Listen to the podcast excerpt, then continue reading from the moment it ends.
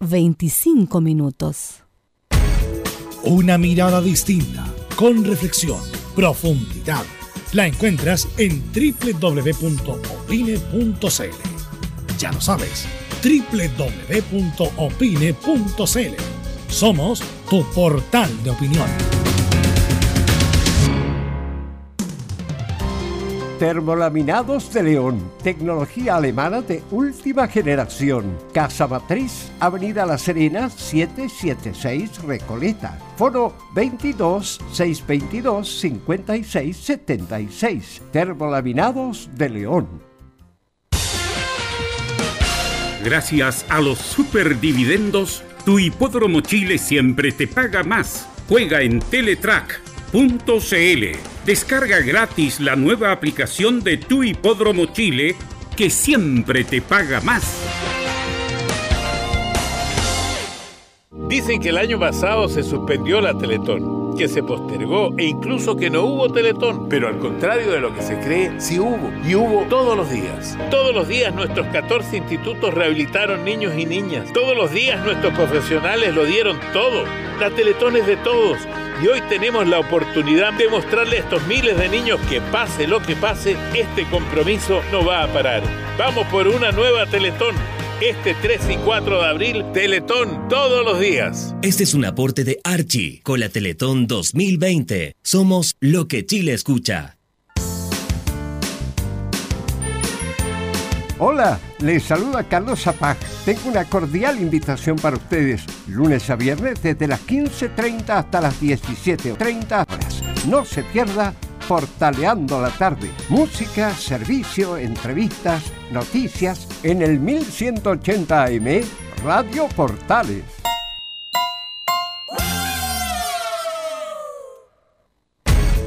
Una mirada distinta, con reflexión, profundidad la encuentras en www.opine.cl. Ya lo sabes, www.opine.cl. Somos tu portal de opinión.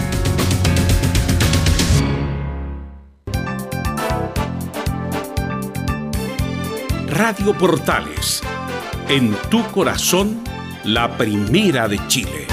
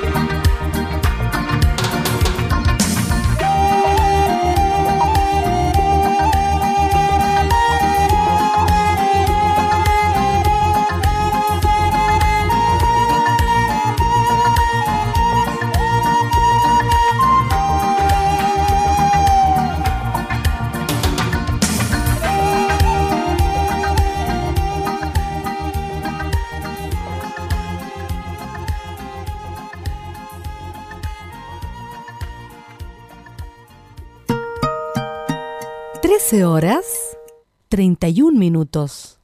Atención a la red deportiva de emisoras amigas de Radio Portales. Al toque de gong, sírvanse conectar.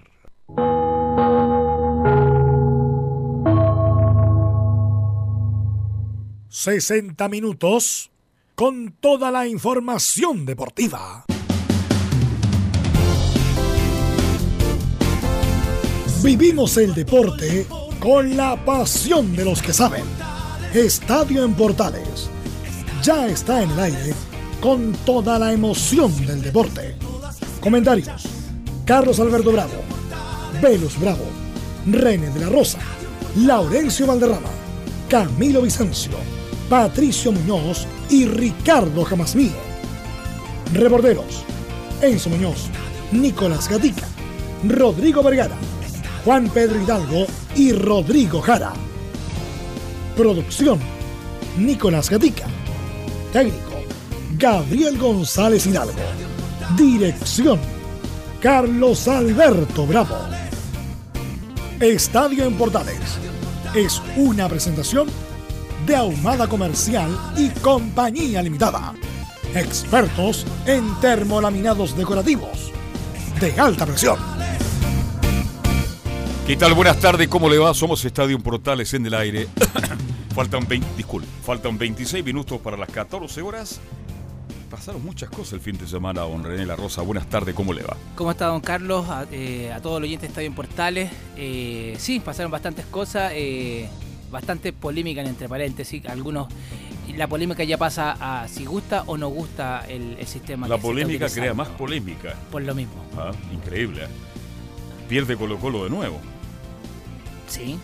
Preocupante el escaso público de la U con Calera. Me dolió. Yo le voy a comentar también por qué. Este, pasaron muchas cosas el fin de semana. Católica sigue ganando y es puntero exclusivo del campeonato.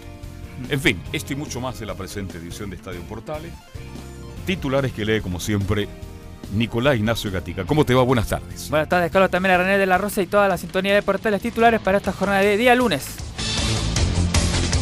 Comenzamos con el fútbol chileno, donde tras la disputa de la tercera fecha, la UC es sólido líder que ha ganado sus tres partidos. La U suma ya dos triunfos seguidos, algo que no pasaba desde el año 2018. Ahora el elenco azul ya está en Brasil preparando la vuelta de mañana por Copa Libertadores ante el Inter de Porto Alegre.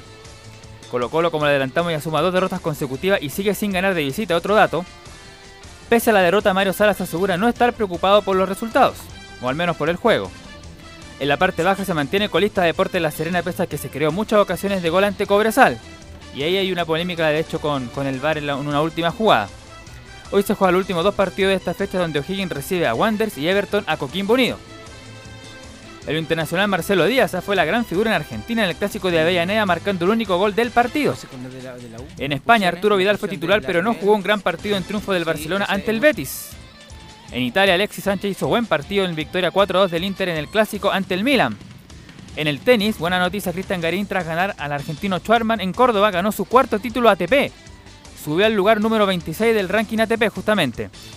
Y bueno, en la épica junto a nuestro amigo Fabián Rojas, varios titulares, por ejemplo, Slappy tuvo una semana de película. El Bolsón sigue creciendo.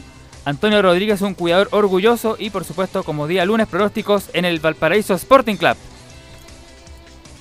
En Estadio en Portales revisamos las polémicas de la semana.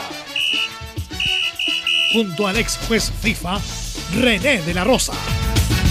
Estamos con el ex juez FIFA. Este, ¿Está bien, ex, o usted se, se, ca- se cansa? Me, me- igual como no, no es que me- El árbitro FIFA. No, no, ¿No? no, no, no, porque actualmente no sería Claro, el- pero árbitro pero sí. No, el árbitro sí. Porque hay jugadores que no les gusta ex futbolista. Sí, que suena como que ya, eh, como que... Ellos siguen jugando igual en el barrio, en la industria, en la fábrica. Y créame que sí que juegan, ¿ah? Y que sí que ganan de también, y ganan, ¿ah? ganan. Yo digo, la- esto es compe- eh, competencia de verano, eh, sector cuarta región, ganan plata, Gana. ganan plata. Claro, no les gusta a los que ya dejaron el fútbol profesional que le digan ex. Ellos siguen siendo futbolistas hasta que se mueran. Podría aparecer ese como la R, como en retiro. En retiro, exacto. En retiro. Bien, entremos con las polémicas. Usted estuvo para la transmisión de la U con La Calera, Arbitraje de Bordo Gamboa. arbitraje de su amigo Eduardo Gamboa. Roberto varias- Tobar en el bar, que es importante también mencionarlo. Exacto, y Tobar estaba en el bar. Y hubo polémica en ese partido. Las expulsiones sobre, sobre todo. Sí, es que eh, se forma una polémica en el cual cuando un jugador se le muestra amarilla y al minuto o a menos de dos minutos se le muestra otra amarilla y, y se tiene que ir. Para casa. Si bien es cierto, hay que reconocer que las dos amonestaciones fueron a tono a- para amonestación. Están bien mostradas. Y el mismo jugador reconoció, y que eso me parece muy bien, que muy pocos jugadores reconocen su, la autocrítica, que él se equivocó y efectivamente eh, fue correctamente expulsado por eh, Eduardo Gamboa. Lo que no estoy de acuerdo, lo que no estoy de acuerdo yo, que estaba en el estadio, tuve la oportunidad de comentarlo a través de Estadio Portales, eh, el apresuramiento que tuvo Eduardo o el- la mala eh, información de parte del VAR o de su asistente para expulsar a Rodríguez, el hijo del, del connotado. Estamos hablando. Pero, oiga, pero esto de Rodríguez eh, pasa. Ya venía expulsado, ya venía expulsado. Venía expulsado, por eso eh, no, eh, es casi habitué, ¿ah? Sí, pero a ver, no, eh, recordemos esa que jugada, bueno, en esa usted estuvo jugada, ahí, yo estuve ahí y para mí estaba como para amarilla, pero más allá no. No, ya. Debido a que él, el, el Rodríguez, es bastante corpulento y alto. Sí. Y en este caso, eh, sino que eh, lo venía marcando el jugador de la, la Universidad de Chile. Y efectivamente pone, abre los brazos, como siempre dice, abre los brazos cuando los Sí. jugadores, cuando abre los brazos y lo toca efectivamente ni siquiera en la cara, sino que por la altura del cuello. Y yo creo que fue- se apresuró mucho Eduardo o la visión que tuvo no fue la correcta. Y, ¿Era una amonestación verbal solamente? No, no, no. eh, podría haber sido para tarjeta amarilla por la fuerza desproporcionada que utilizó en el, en, el, en- en el trayecto. Pero eh, para expulsión, para mí no. Por eso estaba tan ofuscado también el, el jugador. Si no Me quería imagino. creerla, no, no, no la podía creer. Eso por un aspecto eh, disciplinario, efectivamente era solamente amonestación. Amarilla y se termina. y se terminaba y iba jugando Rodríguez. Pero Se le pasó la mano sí, Eduardo. Lo que pasa es que eh, eso es lo que se cuelga en mucha gente en los comentarios. Ah, no, tuve que compensar. comp- estaba compensando. Mm. Así que eh, también eso lo juega una mala pasada como para llevar el control del juego. Oye, el VAR crea polémica. Pasó en La Serena, déjese. Que Sí. Cheparense volvió al fútbol de primera división y todavía no puede ganar. Lamentablemente. eh, me Y lo digo, lo digo con mucho respeto y cariño. ¿eh? Eh, le va a costar mantener la categoría. Mire lo que estoy diciendo. Porque Lo que no es cuestión yo. que llegan más jugadores. No, yo creo que el plantel que tiene Serena no es para estar tranquilo. ¿m? No es para estar tranquilo. La verdad tuve la oportunidad de, yo también de comentar a través de los eh, micrófonos de Estadio Portales. Eh, Serena Temuco también la final, la, la- la final en el Estadio Nacional cuando eh, Serena subió a Primera División.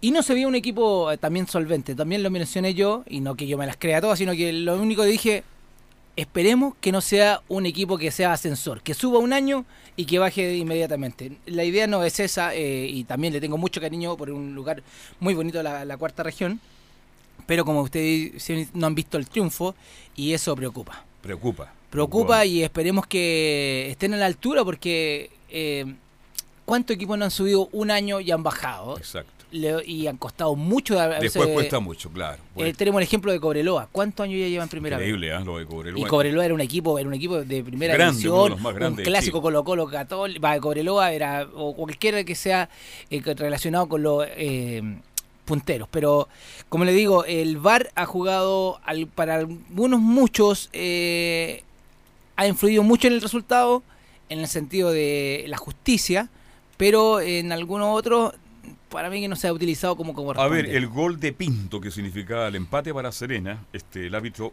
fue el señor Carvajal.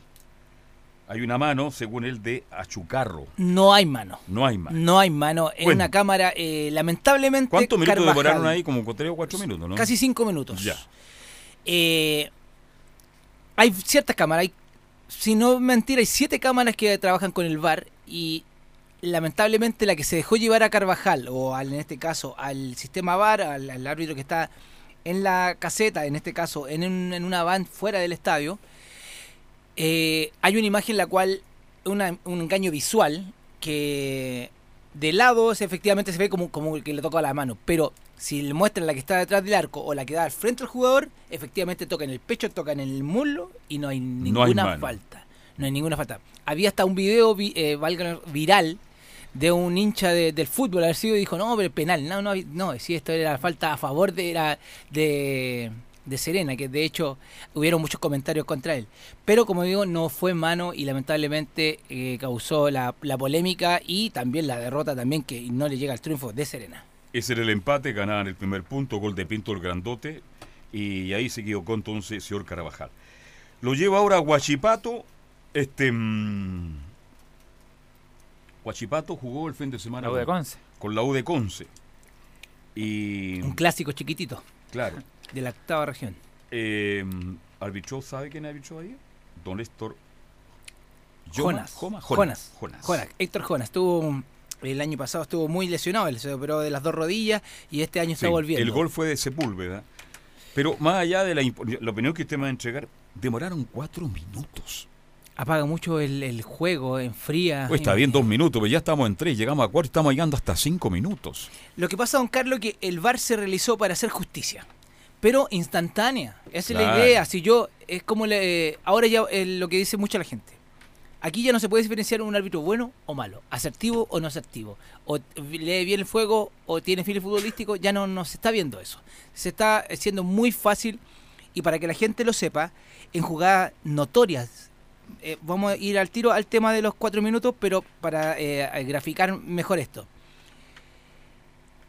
Un fuera de juego notorio que termina en gol, el asistente dice, oh, pero si el asistente, yo como jugador, como árbitro, usted como espectador, ¿sabe cuándo un jugador está o intuye eh, tanto años en el fútbol cuando está fuera de juego?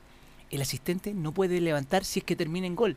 Por ejemplo, está fuera de juego, eh, está fuera de juego, está fuera de juego, pero no levanta, no, No levanta hasta que termine la consecuencia del, Hasta que termine la jugada. y el árbitro se dé cuenta y dice retardar. ¿Qué significa retardar? Él dice por el por lo intercomunicador retardar que le está dando la señal al que está en el bar para que estudie esa jugada si efectivamente Para estaba que gane tiempo el que está arriba y pueda, ¿no es cierto?, mirar, observar. con- Recordemos que estamos es como estar viendo la televisión Claro. y hay un técnico el cual le va a echar para atrás en la jugada, retardar, ¿en qué sentido? Que lo vea en cámara lenta si hay algo extraño. Y ahí recién el asistente puede levantar, que es lo que ocasionó también el fuera de juego también de Universidad de Chile, que no, lo- no sé si lo vamos a hablar de eh, Enríquez, que estaba al límite, que estaba en la cabeza, que también eso eh, no levantó Juan Serrano, porque de- posteriormente le avisan, sí, fuera de juego, y ahí levanta. Se ve como en cámara lenta y esto nos está ayudando mucho. Cuatro minutos es mucho, es mucho. Yo como árbitro tengo que tener la capacidad, sí. Eh, Carlos, ¿qué viste tú? No, yo fui mi mano. ¿Creerle a usted o no creerle? Claro. Lo que hace Felipe González. Felipe González nunca se acercó al monitor, estaba fuera de juego, voy a inventar nombre. Ya. Astroza, sí, estaba fuera de juego. Ya, fuera de juego, me la Fuera de juego juego. contigo. Ya. Pero aquí, en la duda, en la duda, no, prefiero yo, yo verlo porque tengo la posibilidad. ¿Usted vio el gol de Sepúlveda? ¿Cuál es su opinión? Gol, Gol. legítimo. Legítimo. legítimo y lamentablemente está afectando. Entonces, don Héctor Joma, Jona, Jona. Héctor Jona. Héctor Jona se equivocó. Se equivocó, se equivocó lamentablemente. Pero se equivoca el equipo, no recordemos. Claro. El cabecilla No, que- el árbitro. Claro, pero es que esto va, cae en es el árbitro principal porque ellos en el fondo son la última palabra. Claro, es que lamentablemente, eh, y vuelvo a decir, y yo lo digo de corazón, lamentablemente, aquí el equipo no está funcionando bien. Cuando hay un equipo eh, solvente, eh, yo creo que si yo le creo a Carlos Alberto. Bravo, sí, tengo buena fuente, sí, lo cuento por micrófono. No, sabe que no, no lo tengo claro. Bien, entremos al partido de mm, Católica con Antofagasta. También, bastante polémico también. Puch, gol anulado a Puch. Nuevamente a Bush. ¿Mm? Nuevamente el Bar se está jugando muy mal, eh, pero está bien... eh, ¿Anulado? Anulado, sí, está bien anulado. Cuénteme por qué está bien anulado.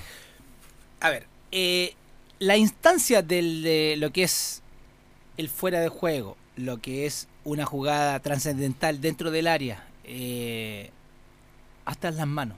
Porque Ya. puede ser una mano involuntaria, pero ahora Sí. el, el deber del, del árbitro y el deber del VAR es sancionar algo, eh, pero con la seguridad que yo me demuestre después en la imagen que sí, efectivamente fue una mano, sí, efectivamente estaba fuera de juego, porque ahora la línea es re fácil, eh, pero lo que ve el asistente es diferente. En este caso, lo que vio el asistente fue correcto, mala posición y la jugada también de push estaba eh, eh, inválida. Así que para mí fue correctamente. Lo que sí, vuelvo a repetir, es muy lenta la reacción debido a lo que la orientación del VAR, de los cursos que hicieron de VAR, eh, recordemos que son ex, eh, son árbitros activos, ni siquiera ex árbitros eh, como estábamos hablando con posterioridad, pero debería ser más instantáneo. Sí, fuera de juego, no, no fuera de juego, gol legítimo, no gol legítimo, pero no, no quieren correr riesgo. Ellos por asegurarse al 99,9% demoran y demoran. Quienes Pero se echa a perder el espectáculo para Claro, mí. ya lo creo, no, si yo estoy completamente de acuerdo contigo. Y, y vamos a tener que acostumbrarnos porque esto llegó para quedarse. O sea, recuerda que lo hemos hablado hace como ya cuando recién iba a empezar, Sí, cuando iba a volver sí, atrás, que el gol, el mismo gol, la esencia del gol.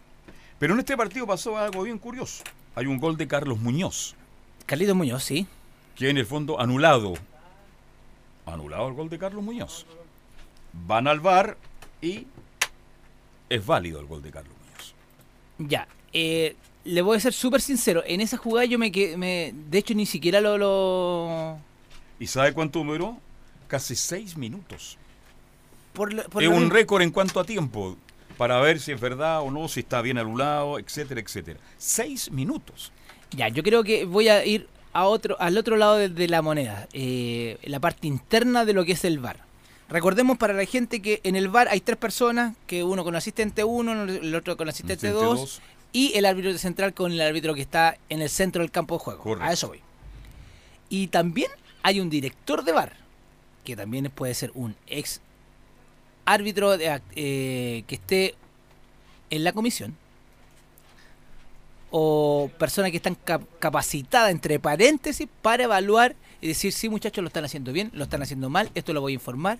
No sé si has visto la pantalla que siempre aparece los tres árbitros Sí, sentados con la sí. pantalla y una persona parada, puede ser Correcto. dama, puede ser... Ya, él es el como el director de bar. Ya, Él Pero es se que puede dice- sentar también, ¿o no? Sí, se puede, pero Ya. es que a lo mejor es que recordemos que están dentro de una de una camioneta Sí. eh, móvil, así que Claro. no creo que haya tanto espacio, por eso está de pie. El tema que él yo creo que también influye, él también tiene la última palabra y eso es lo que provocó esto. Nadie estaba seguro de lo que estaban viendo. Lamentablemente, aunque uno suene chistoso, estaban viendo la, la pantalla es una, pero cuando hay faltas de cámara, por ejemplo, en la cámara 1, la que está enfocando justo esa jugada y justo, no sé, no estaba estaba en, en la cámara 2.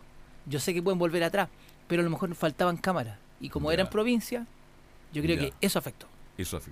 Bueno, pasó de todo en este partido, al final lo ganó Católica, sigue siendo puntero. Vamos a revisar, Nicolás Gatica, todos los resultados ¿ah? del de este fin de... Porque como ahora el, el fútbol comienza los viernes, se juega viernes, sábado, domingo y termina hoy, la gente ya se empieza a perder en cuanto a los equipos, cómo jugaron, quiénes ganaron, etcétera, etcétera. ¿Le queda alguna polémica en el tintero después de tantas que hemos Sobre las expulsiones, habló del partido de la U, claro, de Rodríguez. De Rodríguez. la- lo- y la de la Ribey, También. también está bien.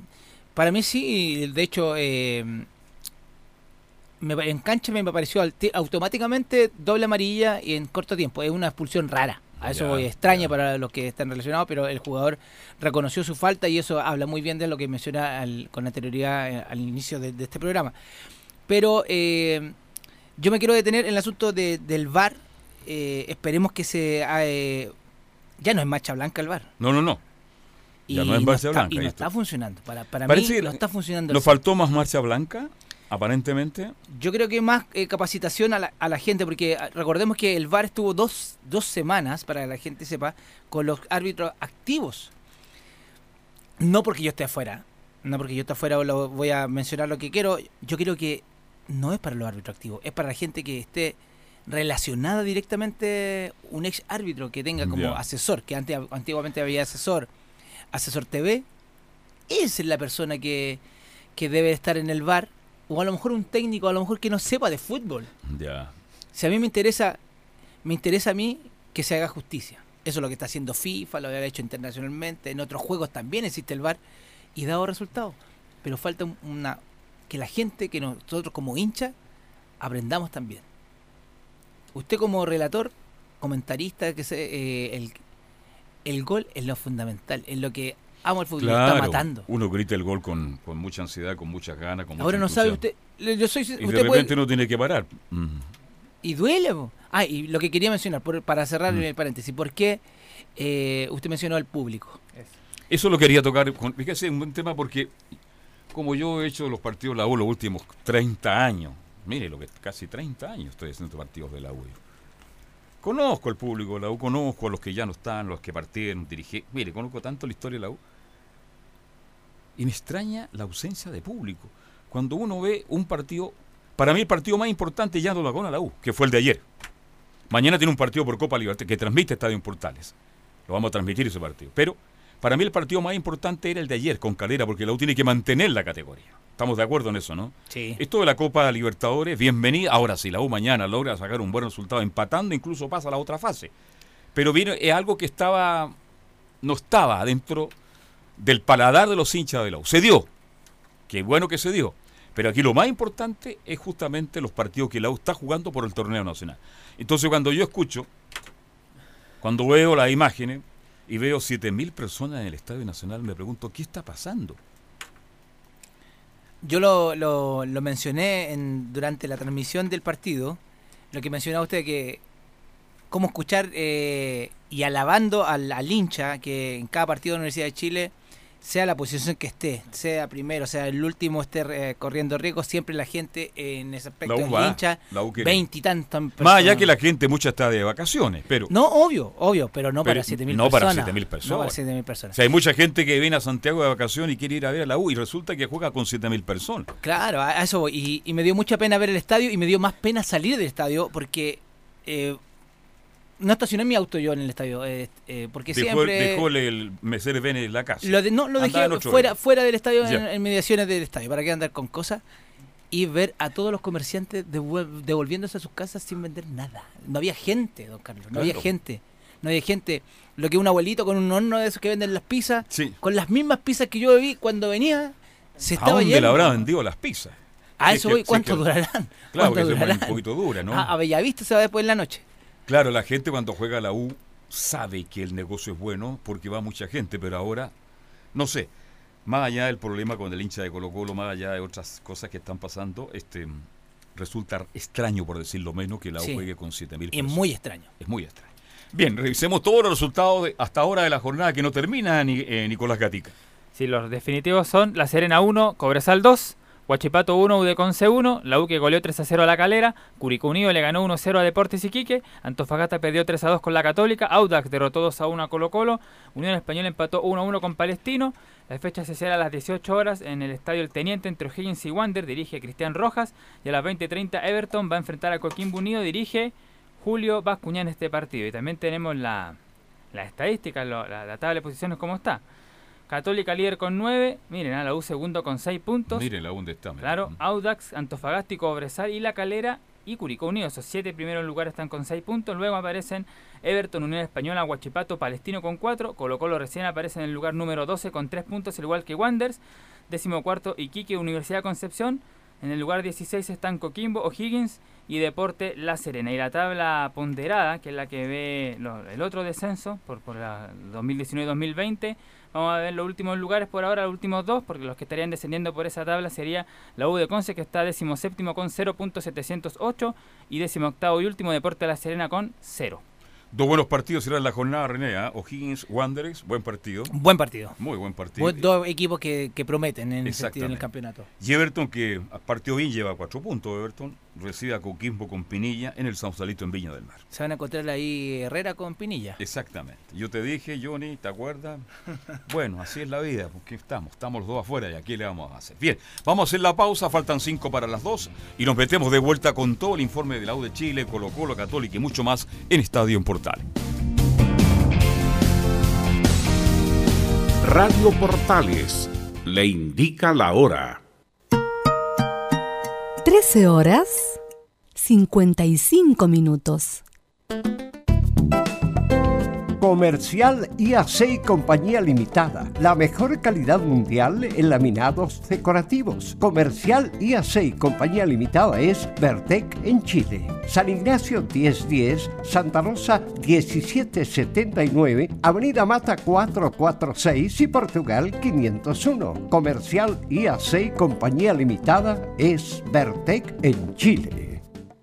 Dicen que el año pasado se suspendió la Teletón, que se postergó e incluso que no hubo Teletón. Pero al contrario de lo que se cree, sí hubo. Y hubo todos los días. Todos los días nuestros 14 institutos rehabilitaron niños y niñas. Todos los días nuestros profesionales lo dieron todo. La Teletón es de todos. Y hoy tenemos la oportunidad de mostrarle a estos miles de niños que pase lo que pase, este compromiso no va a parar. Vamos por una nueva Teletón. Este 3 y 4 de abril, Teletón todos los días. Este es un aporte de Archie con la Teletón 2020. Somos lo que Chile escucha. Una mirada distinta, con reflexión, profundidad. La encuentras en www.opine.cl. Ya lo sabes, www.opine.cl. Somos tu portal de opinión. Termolaminados de León, tecnología alemana de última generación. Casa Matriz, Avenida La Serena, 776 Recoleta. Foro 22 622 56 76. Termolaminados de León.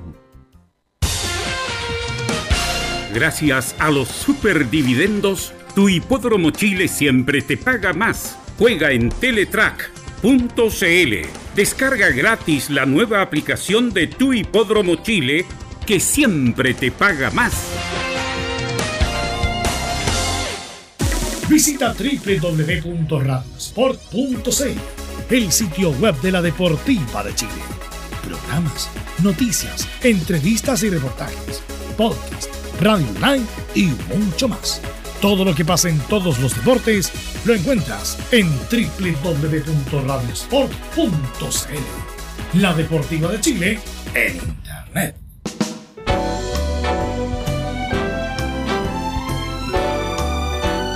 Radio Portales, en tu corazón, la primera de Chile.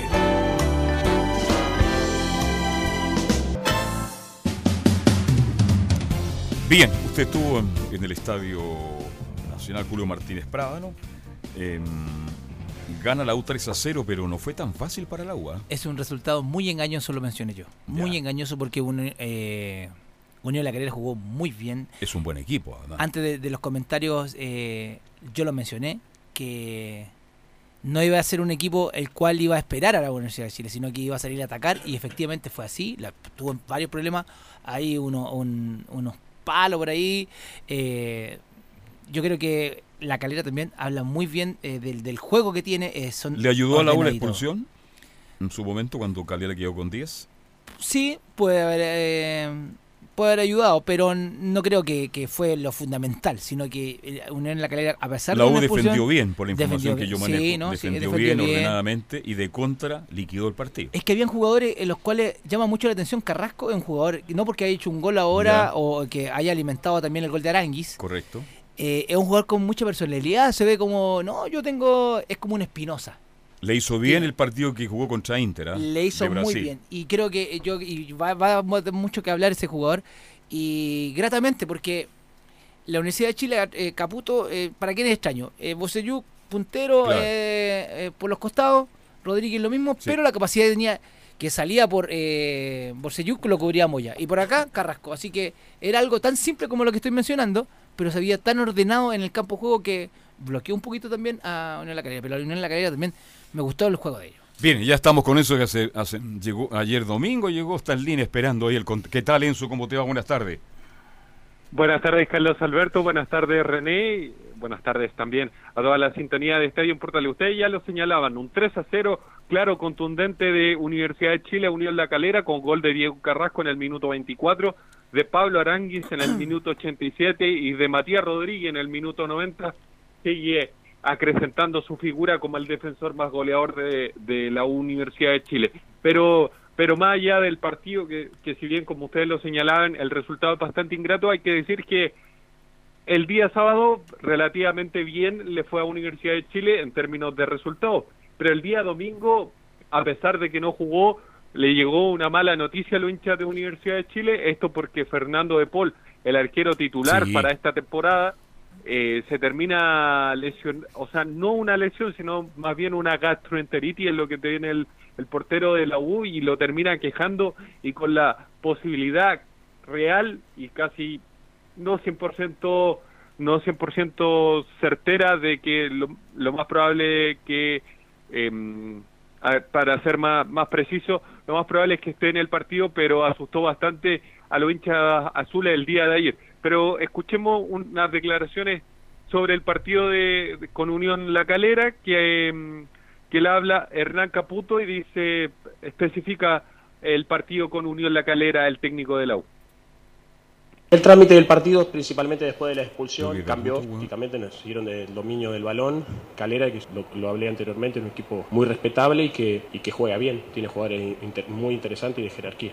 El equipo, por eso también me vuelvo a sacar el sombrero, porque en momentos donde tuvimos que defender, el equipo lo defendió de una manera extraordinaria. Tuvimos que cerrar las líneas porque ese hombre de más, aparte del juego, lo hizo dominador de eso. Y, y bueno, creo que fue meritorio el triunfo desde todo esto que estoy contando independiente de, la pérdida del balón por muchos momentos del segundo tiempo. Pienso, me quiero, detener, me quiero detener el caso del arquero. ¿ah? Eh, Dios quiera que cuando juegue este niño Campos, juegue bien, que agarre confianza. Yo creo que De Paul sabe que es el arquero titular de la U que no se puede lesionar. Y eso afecta porque es un ser humano. Y él sabe que hay un partido durísimo en Brasil, le René La Rosa, con Inter de Brasil. Todo eso afecta y a lo mejor por eso él tiene problemas estomacales. Le este puede estar jugando pasada a usted es el sistema nervioso. El sistema nervioso. El sistema nervioso es muy importante. Todos somos seres humanos, todos hemos pasado eh, por algún, algún nerviosismo, algo que se nos enfrenta y no es menor lo que está mencionando usted, que es un partido en Brasil sabemos todo cómo juegan, para qué vamos a andar diciendo que qué es lo que El Inter va a ser muy distinto al Inter que jugó en el Nacional. Totalmente, va a ser otro otro con su hinchada, con, con su público y siempre de visita es muy difícil, se le puede puede poner cuesta arriba a, a Caputo y todo su equipo. Pero yo creo, Lorenzo Muñoz, usted cree que va a estar De Paul y si no está De Paul, digámoslo antes porque no después de qué. Mire cómo debe estar el niño Campo también Capaz que le toque debutar contra Inter por la Copa Libertadores de América. Lo dejo ahí nomás dando bote, mi estimado Enzo Muñoz. Sí, pero escuchemos primero al doctor de, de, la Universidad de Chile, Álvaro Zamorano, que se refiere precisamente a la situación de Fernando de Paul. Fernando de Paul sufre la descompensación de una patología digestiva previa que va a ser evaluada en la clínica U Andes y se determinará si podrá viajar mañana o si no queda descartado definitivamente por el partido del martes. Mire, queda descartado. ni siquiera viajaría. Claro, no viajaría. Entonces quiere decir que estaría a Campos. ¿Quién sería el otro arquero? ese es de la sub-2, el, el, arquero, el tercer arquero, ¿no? En la escuela. Espinosa es el arquero que llegó proveniente de, mm, me parece que es de, em, oh, se me olvidó en este momento. Cuando se acuerde me avisa. Magallanes me parece. Ya. Magallanes me parece que es el arquero que viene, que también pasó por las inferiores de Universidad de Chile. Pero el tema con, con precisamente con De Paul es que va a viajar, viaja hoy. Esto fueron declaraciones de ayer del, sí, correcto. del, del doctor Zamorano finalmente va a viajar hoy a eso de las 4 de la tarde, está partiendo rumbo a Brasil en un vuelo directo hasta Porto Alegre y a eso de las 7 debería arribar a, a, Brasil precisamente. Y escuché para Hernán Caputo que, que dice que sobre, sobre De que dice que cuando llegue lo analizaremos. Sí, bueno, vamos a evaluar obviamente cuando llega hoy a la tarde, está toda la disposición de él para estar y en eso estamos contentos de que pueda estar. Eh, pero, pero bueno, no vamos a poner en riesgo cualquier, cualquier tema de salud de un jugador por, por un apuro, en este caso técnico. Eh, lo más importante es que el jugador esté bien, que llegue de buena manera, evaluaremos y así lo sabemos también porque si viajó y está, está en tema de viaje es porque está bien. Entonces, cuando venga vamos a evaluarlo y ahí tomamos la decisión.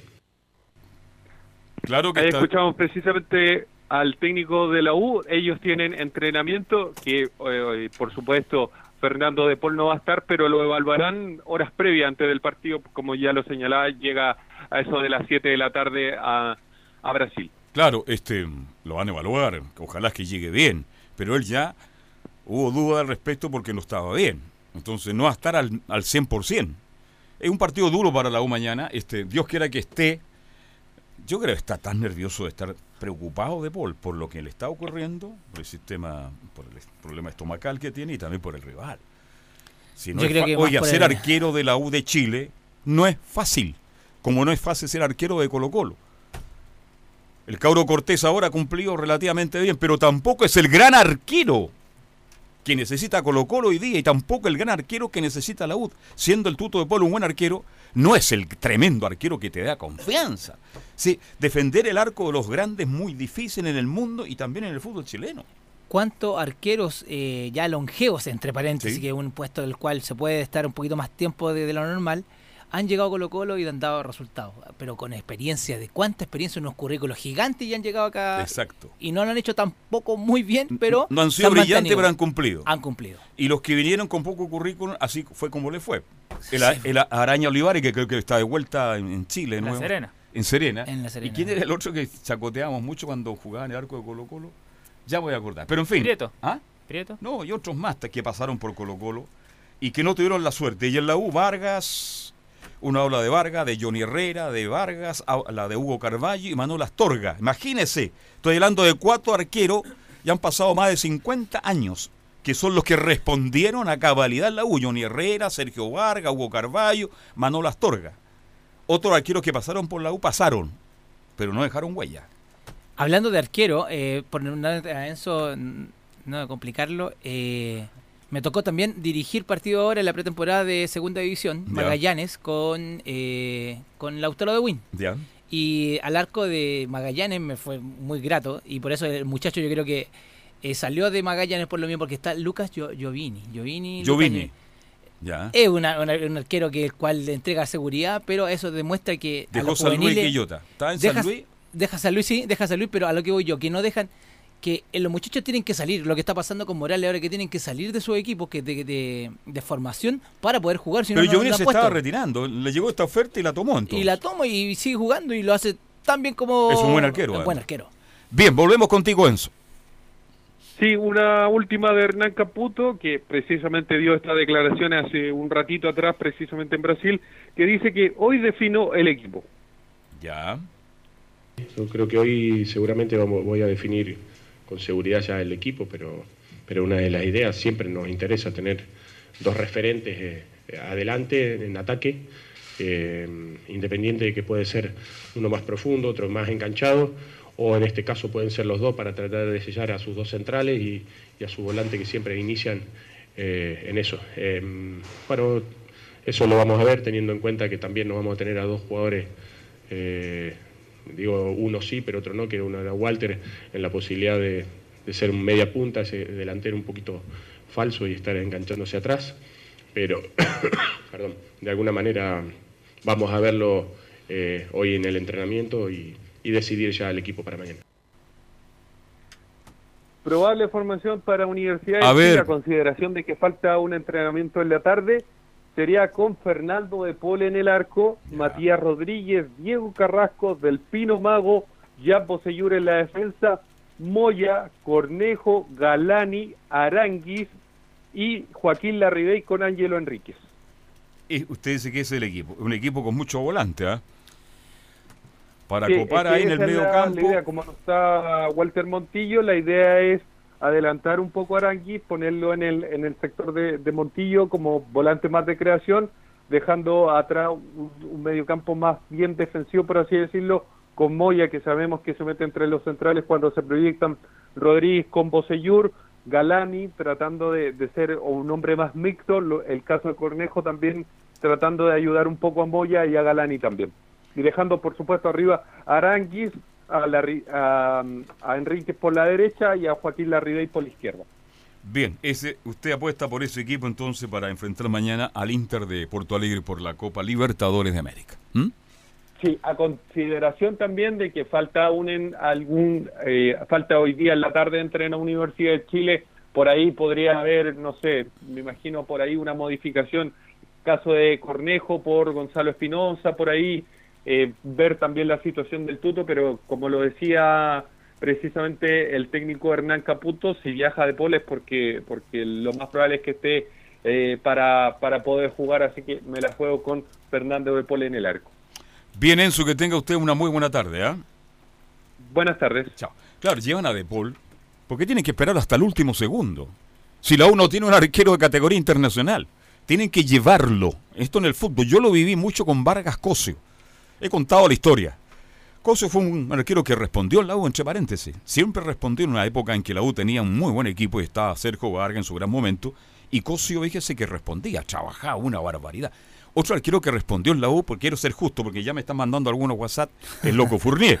Sí. Oye, si yo ando una cuestión de lado, de inmediato empiezan a. El loco Furri también tuvo un buen paso, pero a lo que voy, a Depol tienen que llevarlo el partido a las 19.15, ¿no? Hora de Chile. Yo creo que a las 19.05 ahí tienen que tomar la determinación. ¿Juega o no juega? Qué difícil decisión, ¿eh? Difícil. Difícil. Para un partido de esta categoría tiene que haber un arquero de categoría, un arquero de experiencia.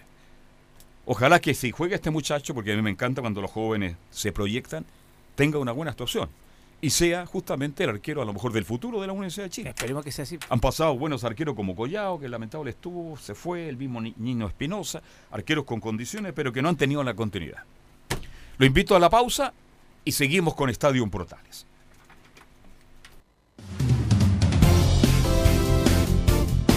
Radio Portales le indica la hora.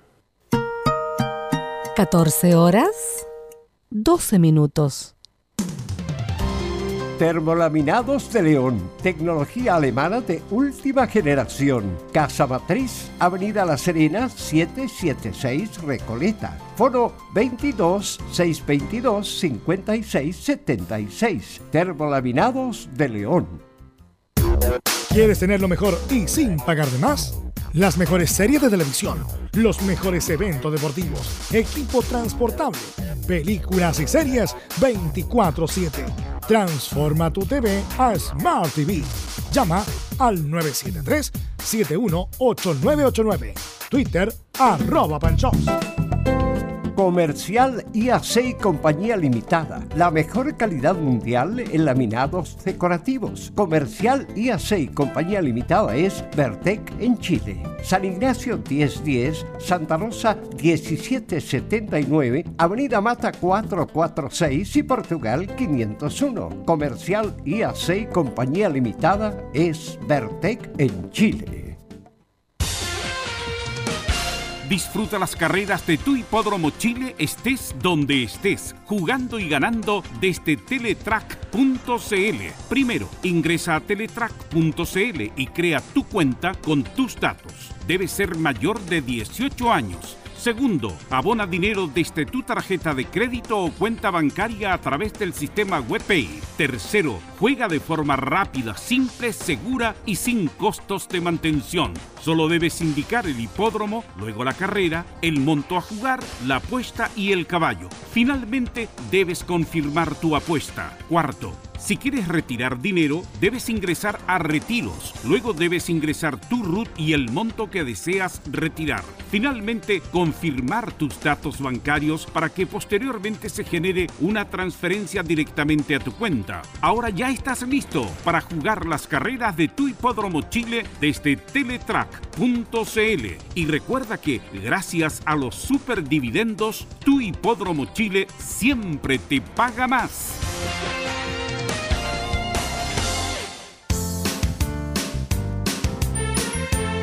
Hola, les saluda Carlos Zapag. Tengo una cordial invitación para ustedes. Lunes a viernes desde las 15.30 hasta las 17.30 horas. No se pierda Portaleando la tarde. Música, servicio, entrevistas, noticias en el 1180 AM Radio Portales.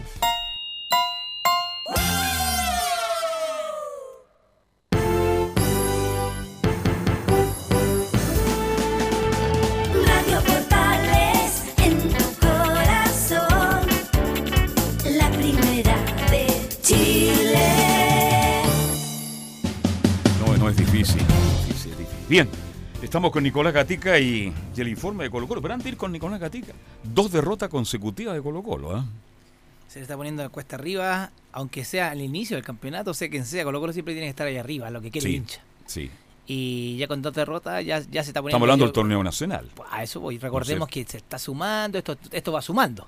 Y estos sumando. puntos se echan de menos después. Por lo mismo, después a última hora ya se lo estamos acordando de la las primeras notas que me saqué en el colegio. Pero no, no concuerdo cuando Salas dice este mm, el juego, en el juego andamos muy bien. Entonces el hincha se preguntará, mejor juguemos mal, pero ganemos. po. A eso voy. ¿No es cierto? A eso voy.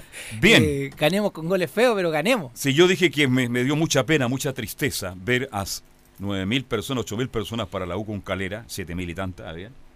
Me da tristeza ver también, aunque Audax sea local, jugar con Colo Colo con ¿cuántas? 1500. 1.500 Nadie. personas. Nadie. En el fondo no fueron ni los porteros ni con la gatica. ¿Qué pasó? ¿Por qué tan poca gente? El aforo era de 8.000, 8.000, ¿no? ¿no? Ya. El aforo, de hecho, lo, lo que se da siempre en la, en, en la Florida, cuando Colo Colo juega con, la, con Audax en la Florida o la U la Católica, el aforo es justamente de 8.000 espectadores. Iban se respetó cien- ayer. casi siempre 8.000, 7.000 personas. Sí. Claro, eso se respetó ayer también 8.000, se, se autorizó y fueron 1.500, claro, pudo haber un poco más, 2.000 máximos, 2.000 máximos espectadores pudo haber llegado al Estadio Nacional, pero claro, pese a que Audax era local, bastante poco público en el equipo popular y también hubo preocupación, o por lo menos se vio extraño que, que el estadio se vea prácticamente vacío allá en el Estadio No, yo me pongo a llorar. ¿ah? Pero, a- eh, don Carlos, lo que voy yo, que anteriormente, me- a través del WhatsApp de la radio, creo que había informaciones que el intendente ya no, que no se iba a jugar en la, en la Florida, ¿cierto? Eh, Esa es no, la sí, primera eso quedó información. claro, claro, sí, sí. Por... Y después se iba a trasladar al Estadio Nacional, una cosa así, eh, eh, ¿es Así cierto? fue. Y al final, Pero el día viene ya sabíamos todo que se jugaba en el Nacional. ya. No, estaba claro. Sí. En cuanto a los tiempos, estuvo bien. Cuando Intendencia dijo no se juega en el Estadio de la Florida, se juega en el Nacional, esto ya el viernes todo el mundo lo sabía. Ujú. No sé. Eh, es, buena, es buena la interrogante que nos hacemos en este instante. Claro, y Audax Italiano, le- la última vez que había jugado en el Nacional con Colo Colo en el 2008, lo habíamos mencionado en la semana, le había ido bien, había sido triunfo 3 a 2. En esa oportunidad había marcado el Tiburón Ramos, eh, Villanueva y, Orellana tenía ese El equipazo tiburón ahora está en 2008. Iquique, ¿no? Claro, está trabajando ahí Ramos, justamente, pero pero claro, en ese tiempo con, con Orellana y Villanueva tenía un equipazo Audax Italiano, sabe en el 2008 que fue el último triunfo en el Nacional y nuevamente vuelve al Nacional y gana el equipo itálico y además no ganaba el año 2013 cuando ganó 4-0 en aquella oportunidad, así que también Auda aprovechó el momento para marcar, creo yo.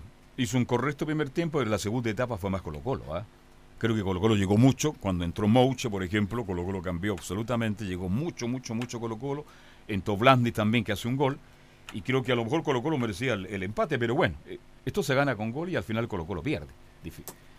Así que vamos a, escuchar ya al técnico Mario Sala de Colo Colo con el, con el resultado ya frente a Italiano, la segunda derrota, como dijimos, del equipo de Colo Colo y, y el análisis que hace justamente el técnico colocolino dice que el primer tiempo no supimos tener una buena lectura del partido. El tema pasa porque el primer tiempo eh, eh, no supimos tener una buena lectura del partido. La verdad que no era tener un primer tiempo, la idea lógicamente no era tener un primer tiempo así, pero nos, fuimos, nos vimos sobrepasados en algunos momentos, así el primer tiempo por la velocidad, ¿no es cierto?, y la profundidad que tuvo Audi Italiano. eh, que supo explotar muy bien, ¿no es verdad?, algunas falencias que mostramos.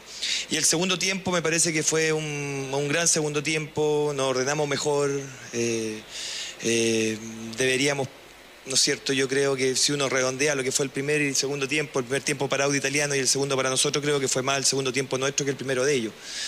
Eh, pero los resultados ya, lógicamente, con un marcador que ellos se dedicaron también a conservar. Eh, y nosotros, ¿no es cierto?, con la urgencia de tener que ir por, el, por el resultado, y los muchachos se prodigaron, se, se entregaron por completo, y lógicamente estuvimos muy cerca de empatarlo, incluso si, si lo empatábamos, yo creo que lo sacábamos adelante. Estoy de acuerdo con lo que dicen, porque está lo mismo. Audax me sorprendió que es un equipo muy joven, muy rápido, es de ida y vuelta. Y aquí queda demostrado una vez más que cuando los equipos corren y son de ida y vuelta, a cualquier otro equipo Lo cansa, complica. Lo, cansa, lo cansa, lo cansa. La resistencia yo creo que es fundamental. Y, y destacar también que Audax que siempre entrena una sintética.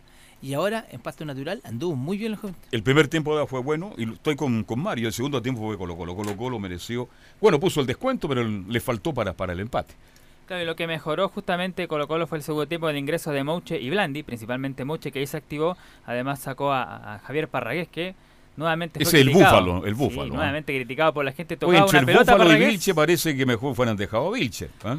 Parece, tocaba la pelota a Parragués y las pifas al tiro caían ahí sobre el número Menos mal 9 que Colo-Colo. 1.500 personas. Menos ¿no? mal, exactamente. Y a Salas también lo pifiaron al final del primer tiempo y por supuesto cuando terminó el partido. Y Mario Salas dice justamente que el ingreso de Mouche que fue lo que mejoró el equipo. Creo que Pablo fue un, ente, o sea, un- un- una variante que funcionó, una variante ofensiva. El tema de Leo, ¿no es cierto?, también hacia el medio también nos, da un poquito más de fútbol, un poco más de claridad. Eh, la subida a nuestros laterales, nuestros, los posicionamos un poquito, mucho, mucho más arriba, lo que generamos también tener amplitud y llegar por fuera.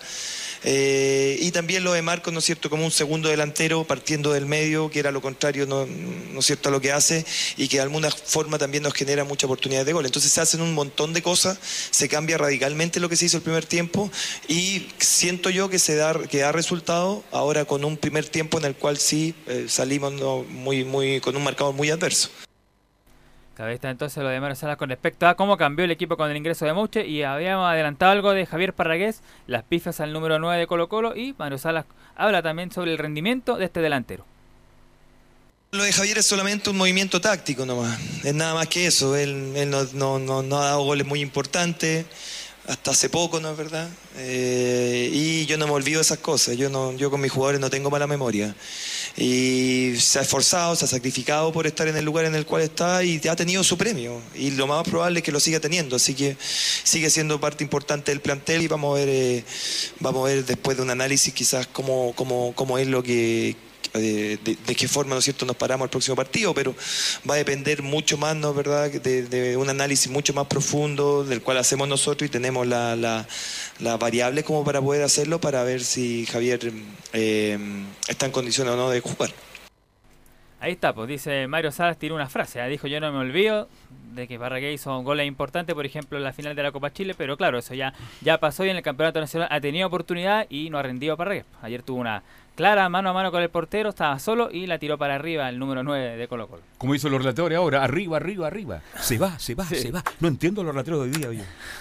Se va, ¿para dónde se va? Pues si está jugando. Arriba, arriba, arriba, arriba. Bien, sigamos.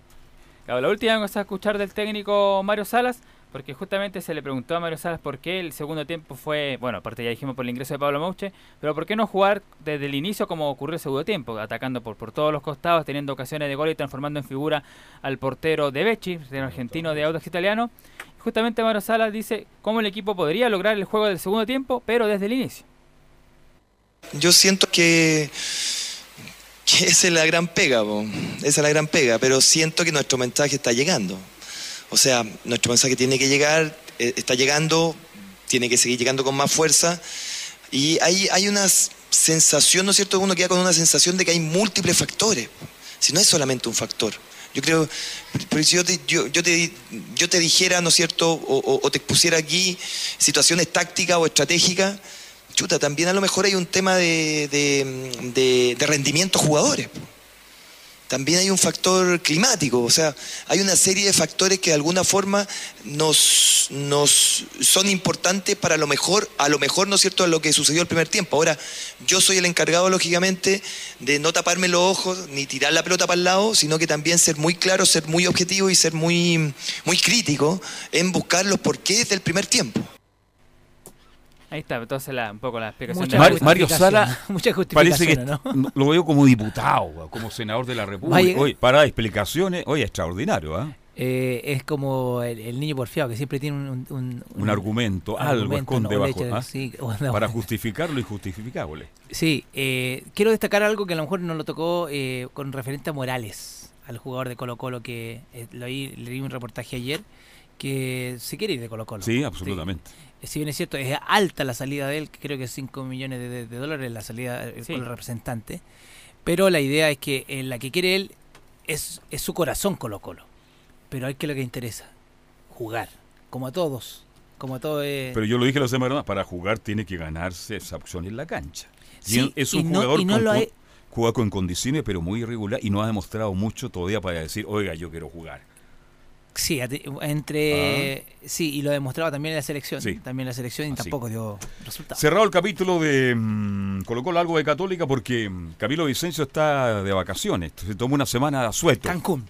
No, está en las playas de Calama. Le encantan las playas de Calama. ¿eh? Ah, Calama. Allá está disfrutando algunos días de asueto. Claro, y justamente esta semana que va a estar fuera Camilo, vamos a hacer el enlace justamente, el mismo Colo Colo y Católica que se van a enfrentar, de hecho, este eh, día domingo. Por el momento el partido está programado a las 18 horas y no hay cambio hasta el momento. Hasta el recién día momento. lunes, ya. claro. ya. Pero mañana ya podría, o el miércoles podría cambiar. Porque el partido de Colo Colo con Audax, como dijimos, el miércoles se anunció que ya no se juega en la Florida. Entonces todavía hay tiempo. Aquí se va a jugar en el Monumental claramente, pero se puede cambiar el horario y el aforo, que incluso se pidió de 40.000 espectadores, pero también capaz que den menos. Colo Colo pidió 40.000 localidades. 18 horas 6 de la tarde y podría jugarse con menos público, dice usted. Este, y a lo mejor un horario más temprano, ¿a qué hora? ¿A las 5, a las 4 con el calor que hace en No, Santiago? ya a las 18 horas yo encontré que era excesivo el Hace calor. mucho, mucho calor, sí. Pero el equipo cruzado, por supuesto, antes de pensar el partido con Colo Colo, porque recién mañana martes van a volver los entrenamientos, queda por supuesto muy contento con el rendimiento del equipo cruzado. Lleva en tres partidos, bueno, ha ganado los tres partidos y además ha sido contundente, ha marcado nueve goles, de a tres goles en los tres compromisos. Claro, el último partido ha recibido cuatro, le hizo dos Higgins y dos Antofagasta, pero la parte de arriba, claro, la Católica lleva nueve goles, uno de los equipos que más goles ha marcado justamente en este inicio de, de campeonato junto con Lau, que también la U viene, ¿eh? hizo cinco y después tres, lleva ocho, así que también está, está parejo. Buen triunfo de Católica, le ganó un equipo duro, difícil como Antofagasta, allá en Antofagasta, con un buen trabajo de Puch, que sigue siendo la figura de Católica. Y el centro delantero, por lo menos, para empujarla anda bien el hombre, ¿eh? Le empuja bien, ¿eh? San Pedri, claro que marcó dos goles, el otro fue justamente Edson Puch, los que marcaron la diferencia. Y para Antofagasta recordemos que anotaron Muñoz el historiado gol de los 7 minutos Oye, y siete Bello de penal. Si es gol o no es gol, si es válido. y- mucho, mucho, mucho. La Siete minutos. Y al final era gol de Carlos Muñoz.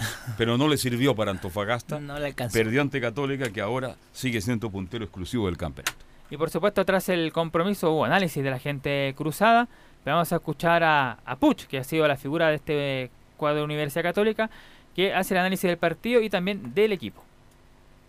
Se nos complicó un poco el partido porque creo que la ansia de, de querer llegar, de querer hacer el gol rápido, por ahí aprovecharon los espacios y, y nos atacaron con- contraataque. Pero bueno, el VAR no sé, en realidad no sé si fue gol o no, no puedo opinar. Pero más allá de lo táctico creo que fue un gran partido, pero como te dije, creo que fue, fue el, ímpetu, el ímpetu de nosotros de querer atacar, atacar y el partido fue así, ida y vuelta. Creo que al equipo que llegué había un gran grupo, eh, aparte de los, jugadores de calidad que hay muchos en el equipo, la verdad, y se complementan muy bien. Creo que, que eso nos hemos fiatado muy bien con los compañeros nuevos que llegaron y, y eso es lo que ha hecho bueno, este gran equipo. Y la última que vamos a escuchar del cuadro de Deportes Antofagasta, por supuesto, era que no el técnico Ariel Holland, que es el más contento y satisfecho con el rendimiento de la Católica, hace también análisis del partido y destaca justamente los tres triunfos en el torneo. Un partido muy intenso.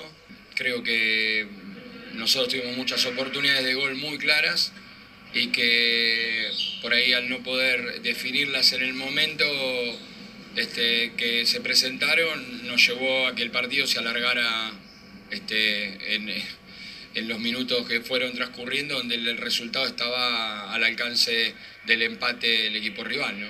No, prefiero rescatar lo positivo. Jugamos tres partidos, este, dos en condición de visitante, ganamos los tres partidos, hicimos nueve goles en tres partidos y tuvimos una innumerable cantidad de situaciones de gol. Así que obviamente que hay cosas para corregir este, y es parte de un proceso que recién lleva su tercer partido. ¿no? Así que ahí está entonces las declaraciones tanto de Puch, que fue figura nuevamente en el cuadro cruzado, y por supuesto el técnico Ariel Holland destacando lo que decíamos, estos tres partidos y estos nueve goles a favor, una, una superioridad sobre todo en ofensiva. Bien, vamos en la pausa y ya se viene el bloque de Estadio Portales. Todo el mundo de la IP de un estilo distinto, diferente. ¿ah? Fabián Globo Rojas ya estará con nosotros. Radio Portales le indica la hora. 14 horas 29 minutos. Termolaminados de León, tecnología alemana de última generación. Casa Matriz, Avenida La Serena, 776 Recoleta. Foro 22 622 56 76. Termolaminados de León. Dicen que el año pasado se suspendió la Teletón, que se postergó e incluso que no hubo Teletón. Pero al contrario de lo que se cree, sí hubo. Y hubo todos los días. Todos los días nuestros 14 institutos rehabilitaron niños y niñas. Todos los días nuestros profesionales lo dieron todo. La Teletón es de todos. Y hoy tenemos la oportunidad de mostrarle a estos miles de niños que pase lo que pase, este compromiso no va a parar. Vamos por una nueva Teletón. Este 3 y 4 de abril, Teletón todos los días. Este es un aporte de Archie con la Teletón 2020. Somos lo que Chile escucha. Comercial IAC y Compañía Limitada. La mejor calidad mundial en laminados decorativos. Comercial IAC y Compañía Limitada es Vertec en Chile. San Ignacio 1010, Santa Rosa 1779, Avenida Mata 446 y Portugal 501. Comercial IAC y Compañía Limitada es Vertec en Chile. Ahora conversa con tu hipódromo Chile en WhatsApp. Si quieres enviar alguna sugerencia, un reclamo o saber alguna información de nuestros programas de carreras, agréganos y conversemos. Anota nuestro WhatsApp, signo más 569-4947-6797. Recuerda el nuevo WhatsApp de tu hipódromo Chile, signo más 569-4947-6797. Visita www.radiosport.cl, el sitio web de la Deportiva de Chile. Programas, noticias, entrevistas y reportajes, podcast, radio online y mucho más. Todo lo que pasa en todos los deportes lo encuentras en www.radiosport.cl. La Deportiva de Chile en Internet. Radio Portales. 1180 en amplitud modulada. Portales.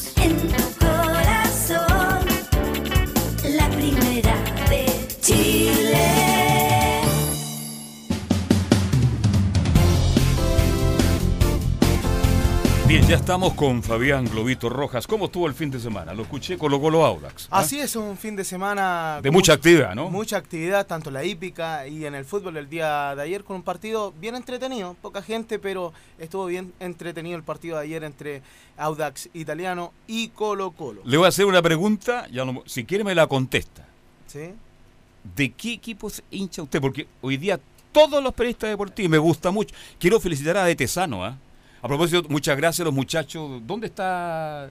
Hay un, varios periodistas que me mandaron un saludo. Camaño, Sotomayor. ¿Quién más? Me parece que es bien. Claro, sal- muchas gracias. ¿ah?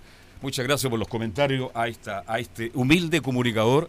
Me tiraron más flores que en un ve- velorio. Gracias a todos. Muy Bueno, gentil. Carlos, yo no tengo ningún problema en mostrar... eh, Pero espera, antes de preguntarle, porque todos los periodistas deportivos ahora, de Tesano es uno de ellos, yo soy hincha de la Católica, fanático de la Católica, pero las cosas las separo. ¿Qué equipo No. le gusta a usted? A mí me ha pasado bastante porque mi equipo privilegiado es Unión Española.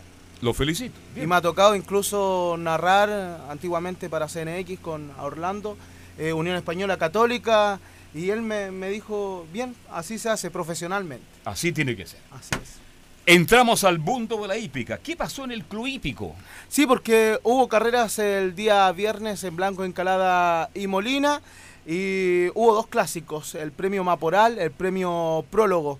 Y Slappy fue la figura de la semana, podríamos decir. porque- Slappy. Claro. eh, hay una película que se llama eh, Slappy. O un- El Muñeco, creo que se llama Slappy. Y es por eso que lleva el nombre este ejemplar. Un día lo entrevisté al propietario Claudio Valle, que eh, nos indicaba que sus hijos eran muy eh, apasionados de, de esta película y que es por eso que eh, buscó el, el caballo y le puso el nombre a Slappy. Hay nombres bien raros en la Sí, hípica. sí, sí. Los propietarios tienen la Son bien creativos para colocar los nombres. Sí, ¿eh? los propietarios tienen la facultad de mm, colocarle el nombre que ellos eh, deseen. Cuando ellos van a comprar en los criadores, que se hace cerca de marzo hasta agosto, eh, los remates, eh, hay eh, aras que vienen con NN. Solamente el padre, el padrillo y la yegua madre son los que se muestran y tienen el derecho para que el propietario le ponga el nombre que él quiere. Sin embargo, hay otros aras que ya vienen con el nombre incluido, el ara Santa Olga, como por ejemplo uno de ellos, un aras que siempre se ha catalogado por poner nombres bien, bien, eh, ¿cómo, decirlo? Que son llamativos para el público de la hípica, como Sombrero Bajo el Sol, entre otros eh, eh, ejemplares. Si usted tiene un caballo mañana, porque lo puede tener, porque ¿cómo le pondría? Yo le pondría Mañana Hablamos. Mañana hablamos. Porque es una frase que se da mucho en la hípica. Ya. Porque terminan las competencias y uno tiende a decirle al, al amigo o El al comentario, compañero, ¿ah? ya mañana hablamos. Ya, mañana hablamos. Claro, y es un nombre que, que siempre está ahí y la gente lo asociaría mucho. Hace poco hubo un concurso en donde cualquier persona podía colocarle el nombre a un caballo. Y el propietario le entregaba el 3% de ese ejemplar. Él no tenía que pagar pensión, no tenía que pagar nada. Solamente él le entregaba el 3%. El 3%. Y Participó part- mucha participó, pero muchísima gente. Esto lo hizo el programa Todos en el Partidor de Mario Valdés, tengo que mencionarlo. Tuvo un éxito rotundo. Y el ganador fue justamente el concursante que le puso mi 3%. Ningún otro comentario, ningún otro comentario le puso mi 3%. Y sabe lo lindo de esa historia es que el caballo tuvo muy buenas presentaciones en Chile. Y el propietario Máximo Silva decidió llevarlo a Estados Unidos. Y hoy en día mi 3% está en Estados Unidos a manos de Amador Sánchez y correría a eso de la quincena de marzo. Estaría viajando Máximo Silva, que es de su propiedad, estaría corriendo con sus colores en Gulfstream Park. Pero ese 3% ahí se pagó y en, referente a qué cantidad se pagó el 3%? ¿A, un, ¿A una carrera, un premio en especial o no? Sí, de, de los premios eh, que ganaba este ejemplar, el participante que, que jugó en este concurso recibía el 3% de, de cada premio que recibía este ejemplar. Y él tenía que poner eh, el 3% de lo que era la pensión. Ejemplo, si eran 100 mil pesos, este- él tenía que poner 3 mil pesos, que es correcto. la nada misma. Pero el disfrutar y el ser partícipe de un 3% de un ejemplar es bastante llamativo. Bueno, eso con los nombres de los ejemplares y este lápiz que tiene un nombre muy eh, llamativo. Un lápiz lo estuvimos comen- comentando el día lunes, porque ganó el día mm, domingo en el Valparaíso Sporting. Viajó a la capital, eh, cruzó toda la mm, ruta 68, llegó al Club Hípico de Santiago, corrió el día viernes en el primer clásico de la jornada y ganó este ejemplar en una semana tremenda, una semana de película como lo titulamos el día de hoy. Y eh, conversamos eh, con eh, su preparador, Sergio Inda, que nos cuenta esto tras el triunfo de Slappy. Sí, bueno, importante. ganar dos carreras en menos de una semana, dos clásicos, ganar el día del derby y venir a los, a los cinco días a ganar aquí en el Club Hípico un peso reglamento. Importante, muy, muy bueno el trabajo que se hizo con él de la recuperación y también muy bueno el trabajo que hizo su cuidador con el capataz en Viña que, que, que me, me mandaron el caballo en el óptimo estado para correr hoy día, así que eh, felicitaciones para ellos y también agradecimiento ahí por ahí al, al del camión que se portó muy bien. Sí, las dos carreras pilló en la meta. La verdad que las dos fueron por ventaja perceptible, así que mm, fueron bien gritadas, bien, bien sufridas, pero afortunadamente salimos con la victoria en las dos. Bueno, se da Dos mucho. victorias. Dos victorias en menos de una semana. Fueron cinco días desde el día domingo hasta el día viernes. El domingo ganó con Jorge Francisco Hernández el Lionel Wonderhouse, en donde se disputaban los mejores velocistas del hipódromo, del club y también de Viña, en donde el favorito era Giovanotti. Sin embargo, Slapi en una tremenda atropellada que el día eh, salió victorioso. El día eh, viernes ganó a Aku Princess, que era una de las tremendas favoritas, pagaba un peso 30 tras su excelente campaña este 2020, pero eh, tuvo más coraje este es el Lapi, defensor de don Claudio Ovalle, el Stud Benbich y también Sergio Inda nos comentaba con respecto a la monta de Javier eh, Guajardo, un jinete que ha estado bien involucrado en el corral en este último tiempo acompañado de el famoso Sebas, Sebastián, muy amigo Arturo Vi- Vidal, Sebastián que es el secretario de mm, Javier Ignacio Guajardo. Escuchamos lo que dice Sergio Inda sobre Javier Guajardo a continuación acá en Estadio Portales. Mientras él se sienta bien y se, y se mantenga siendo un buen profesional, va a tener todas las montas que quiera en el corral. Así que eh, Dios quiera que se mantenga y que siga tan emocionado como está hasta el día de hoy. Las condiciones están, pero ¿cómo lo ve usted en la interna al trabajar a la par? Él es muy trabajador. no, no tiene problema, monta muchos caballos en la mañana. Pero si- siempre algo, algo tenemos que mejorar, algo por ahí hay que, hay que afinar detalles y él se va a ir adecuando a las cosas que, que, a mí me gustan. Hay algunos detalles ahí por ahí que tiene que ir mejorándolos, pero es natural, es un muchacho joven que lleva poco tiempo corriendo y que, que tiene muchas condiciones, pero hay que pulirlo un poquito. Ahí escuchábamos a Sergio Inda sobre Javier eh, Guajardo, un jinete que él había hecho su autocrítica, había perdido varias oportunidades de estar en el corral de Carlos Urbina, uno de los mejores corrales de el Hipódromo Chile por su peso Claro. físico. Lo hemos comentado en la semana. Caso como Javier Guajardo en haber mucho, porque yo lo escuché con atención el viernes a usted, con Velus, y usted hablaba que un jinete más o menos top top gana como 8 millones de pesos mensuales. Sí, aproximadamente Jaime Medina. eh, Y los que no son top top, porque de acuerdo a la capacidad del, del- del jinete, es la monta, ¿no? Porque si Gatica anda reguleque nomás, ¿cuán- ¿cuántas, cuántas carreras puede comer, eh, correr al mes? ¿Y cuánto gana por carrera? ¿Le pagan por carrera?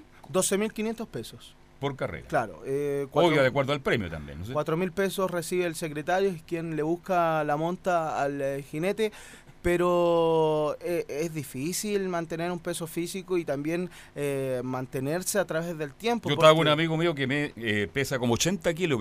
Cuando escuchó 8 millones de pesos, y él es bajito, un metro, un metro 49, dijo, me habría dedicado a ser jinete. Por eso quise preguntarle que 8 millones de pesos.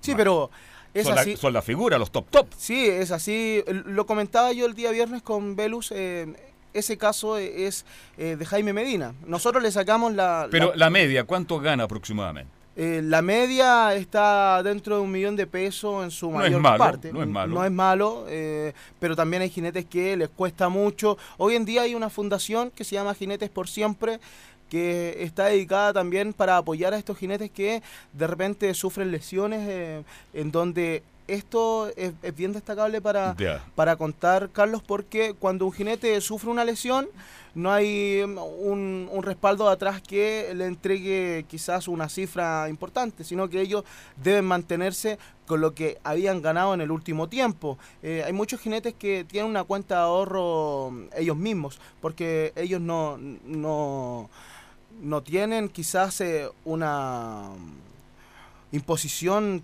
tan clara como un trabajador eh, normal, porque si ellos no están corriendo, no imponen, ellos entregan boletas de honorario a algunos, y, y es ahí en donde está el, eh, el problema. Por ejemplo, Jaime Medina, que es el caso en donde yo les contaba que está recibiendo aproximadamente 8 millones. Yo no quiero decir Mm, que claro. está ganando 8 millones, eh, puede ganar menos, pero es lo que sacábamos las cuentas con las montas corridas, que él está cerca de, de 1500 eh, y más eh, carreras corridas en el año, imagínense. Eh, también los premios que, que gana, la cifra que le sacamos fue cuando tuvo también la triple corona con el tremendo Cariblanco. Pero cabe destacar que él hubo un tiempo que rodó y estuvo cerca de un año sin correr.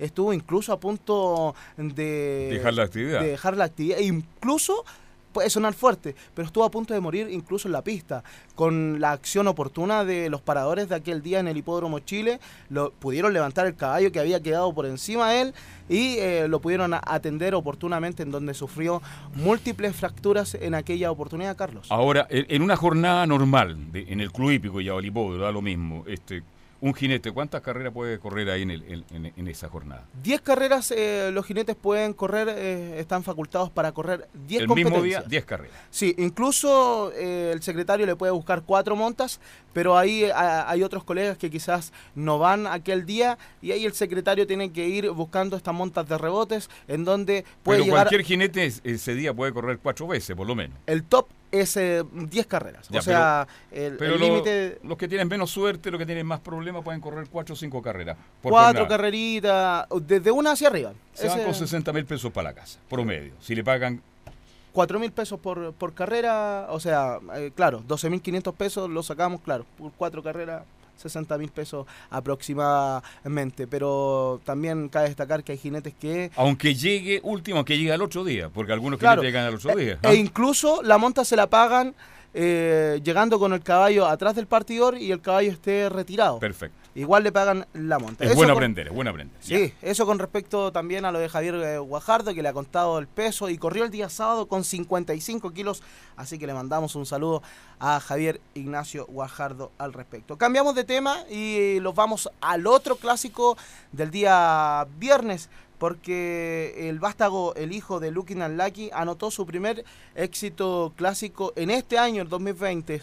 Había tenido un excelente 2019, sobre todo desde octubre hasta diciembre, ganando varios clásicos y el día viernes se reivindicó tras eh, dos tropiezos en enero eh, y a principios de este mes. Y gana eh, este ejemplar el Bolsón. Conversamos con don Federico Errázuriz, propietario del Estud Laguna Blanca del ejemplar El Bolsón, y nos cuenta lo siguiente. Bueno, bonita victoria, gracias a Dios. Caballo bueno. Eh, se está demostrando ya que encontró, su ubicación, caballo maduro. Eh, picoteó al comienzo, le fue bien. eh, ha hecho una buena campaña y estamos muy contentos porque está, el caballo es precioso, lo compramos por lindo, por buena sangre. Y quedamos muy contentos. Y está estupendamente bien preparado y creo que nos va a dar muchas satisfac- satisfacciones este año. ¿eh? Sociedad con don Patricio Esa, ¿no es así? Sí, eh, don Patricio Baeza compró una pata, yo compré una pata y la otra, las otras dos patas son del criador. ¿Se va a mantener en- esta distancia? Lo, lo más probable es que se, pues eso depende del pato Baeza, ¿eh? Pero yo creo que se va a mantener esta distancia. ¿Para quién está dedicado el triunfo? Eh, al pato Baeza, pues. Y a Juan Pablo que no está aquí. Saludos, Juan Pablo. Éxito. Bueno, ahí escuchábamos a don eh, Federico Errázuriz que nos comentaba que lo más probable se mantenga en esta distancia que es la milla en el Club Hípico de Santiago en donde ha sacado eh, grandes réditos este hijo de Lukin Alaki que está al cuidado de Antonio Rodríguez, un ejemplar que de los 1300 a los 1600 anda muy bien, ha corrido incluso 1800 metros. Ya, ah, Fíjese que, bueno, le voy a hacer una pregunta porque estamos aprendiendo, por porque la gente que está escuchando, porque los programas hípicos informan, y mucha gente que se integra a la hípica y quiere aprender. Hay caballos para mil metros, mil trescientos, mil seiscientos, es como, es como los atletas, mil, ah, fondo, medio fondo, velocidad. Claro, eh, está la velocidad, velocidad aplicada. En su mayor parte los handicaps se corren de 1000 a 1200 metros. En su gran parte el programa de carreras. Sin embargo, las pruebas más atractivas en donde están eh, los mejores exponentes son distancias desde 1600 hasta incluso 2400 metros. 2400, que es lo máximo. Que es la prueba más larga, que es el ensayo y también el derby, que son las dos pruebas que tienen 2.400 metros. También el clásico La Copa en el Club Hípico de Santiago. Luego están eh, los 2.000 metros. 2.200 metros es eh, la distancia máxima. eh, creo 2.400, pero 2.200 metros es la prueba más importante que tiene el Hipódromo Chile, como es el Salt pero en su gran parte corren 2.000 metros, eh, 1.900 metros en el Hipódromo Chile, en donde están los eh, fondistas, como se nombra. Hace poco falleció lamentablemente un gran un gran eh, millero y fondista del Club Hípico de Santiago como fue eh, Larco, un caballo que tuvo una campaña bien corta pese a llegar hasta casi los 7 años eh, de edad, pero tuvo muchos eh, réditos, un caballo que pertenece al estudio Inoni, perteneció al estudio Inoni de Piamonte de don Jorge Ferrando. Y hoy en día tiene un ejemplar que tiene una campaña muy similar a la de ese ejemplar, como es Surco, que va en una ascendente campaña. Está- ya ha ganado eh, 13 de sus últimas presentaciones, lo mismo que aconteció con Larco en aquella oportunidad. ¿Vamos a la pausa? Vamos a la pausa. Y seguimos haciendo Gracias a los superdividendos, tu hipódromo Chile siempre te paga más. Juega en Teletrack.cl. Descarga gratis la nueva aplicación de tu hipódromo Chile que siempre te paga más. Bien, ya estamos de vuelta, mi estimado Fabián. Sí, eh, un cuidador muy pocas veces se entrevista al cuidador y es una parte fundamental de, de un equino, de un caballo, porque es quien está por las mañanas, ve todo el trabajo, el proceso para llegar a la carrera. Y está todos los días ahí. Claro, y es Antonio Rodríguez, eh, un joven entusiasta de la hípica que además se desarrolla en otras actividades en el Hipódromo Chile, pero que está al cuidado de este ejemplar, el Bolsón, y que está muy orgulloso. Nos cuenta en el siguiente audio cómo vivió la victoria de El Bolsón el día viernes. Pues, muy feliz, este gallo ascendió muy rápidamente y, y lo ha traído mucha alegría este último tiempo, así que feliz con él y cuidando lo que quede bien nomás después de la carrera, pues, así que aquí disfrutando el, triunfo nomás y feliz, pues más feliz que, que se puede pedir que uno está todos los días con ellos y, y con un triunfo el mejor agradecimiento. El cuidador tiene el nombre este. Sí, Antonio Rodríguez. Es o- como el utilero en el fútbol, ¿no?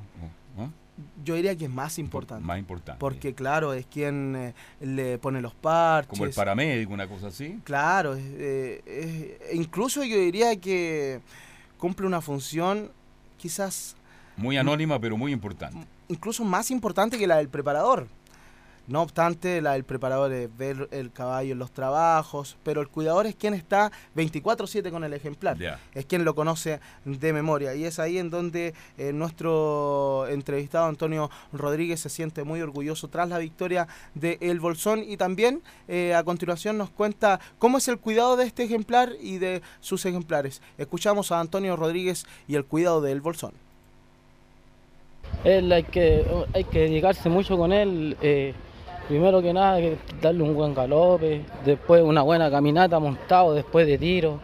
Eh, harto trabajo en la tarde también, dos vueltas de punta a punta al paseo, hay harto trabajo con él, eh, hay harta dedicación, así que ahí están los frutos, pues, los frutos trabajo y ahí él lo está demostrando. Ahí escuchábamos a Antonio Rodríguez con todo el cuidado que este caballo lo, lo agarró en, en la mitad de su campaña y ya ha obtenido buenos triunfos. También eh, nos indica para quién está dedicado el triunfo y también le manda un saludo para el corral del Timbaesa.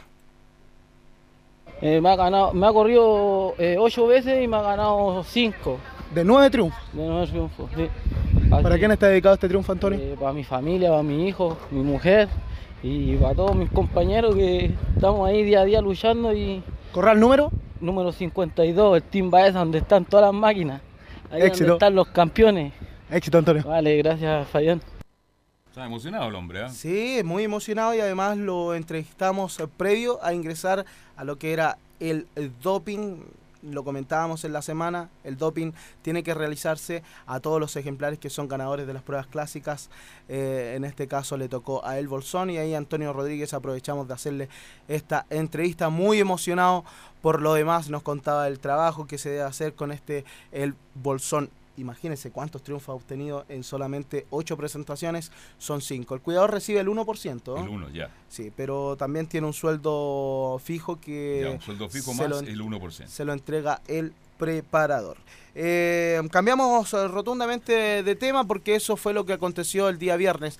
Lo del día sábado lo estaremos repasando el día de mañana en una entrevista con Elías Toledo bien bien eh, interesante. Pero el día de hoy hay carreras en el Valparaíso Sporting y nos han estado pidiendo bastante esto porque eh, han andado bien los pronósticos. Hay que decirlo. Y el día de hoy ¿Y usted no juega? Sí, sí, juego mi boletito. ¿no? Pero no ha ganado nunca. no, sí, ¿Ha he ganado? tenido buenos triunfos. Ah. Sí. Cuando tenga un buen dato me, me avisa. Mm, Sí, pero lo- los datos a veces... Ya, cuestan plata, dice usted. No, no, No. no. a lo que voy es que a veces los datos no llegan en, en carrera. Y después a veces uno queda mal, pues. Pero es mejor entregar un argumento para que el público se interiorice y diga, me gustó el argumento, lo voy a jugar. ¿Cuáles usted tiene favoritos para el Sporting? Sí, ¿Y tenemos- cuáles son los argumentos? ¿Mm? Sí, en la segunda competencia eh, me gusta mucho el número 6, ganosamente. Estuvo corren- corriendo acá en la capital y debutando en el Valparaíso Sporting llegó de inmediato en un segundo lugar, corriendo con buenos ejemplares eh, en una prueba de jornada del derby. Y um, reiteramos, llegando en un segundo lugar el día de hoy, estoy seguro que estará en la Peluz junto a Jaime Medina, el líder de la estadística. En la segunda Usted competencia. lo recomienda, amigo. ¿eh? Sí, Alberto Ferrero es el nombre del caballo para que la gente que está escuchando pueda apostar. ganosamente. Ganosamente. Tengo En la carrera. Número 2. Número Tempranito. dos. Tempranito, ya. A ver, incluso deben estar por correrla ya la segunda competencia porque se corre a las 3 de la tarde. Ah, ya está. Ya está en el partidor ya. Sí, así que si usted está escuchando a esta hora, jueguele un boletito. ¿no? Ya. Y el otro pronóstico es un poco más tarde, en la octava competencia, es el número 2, Che Cortito, un ejemplar que Che per- cortito. fue ¿eh? criado por eh, Quique Morandé, eh, que pertenece al Stud Ping Pong. En la hípica al Quique le va muy bien. Lo quieres mucho en la hípica. Lo quieren mucho, sí. Ah, en la hípica, dice usted. Así es, en la Ya. hípica. No ha recibido ningún piedrazo ni ninguna. Pifia, ni funa, ni nada. Ya. Claro.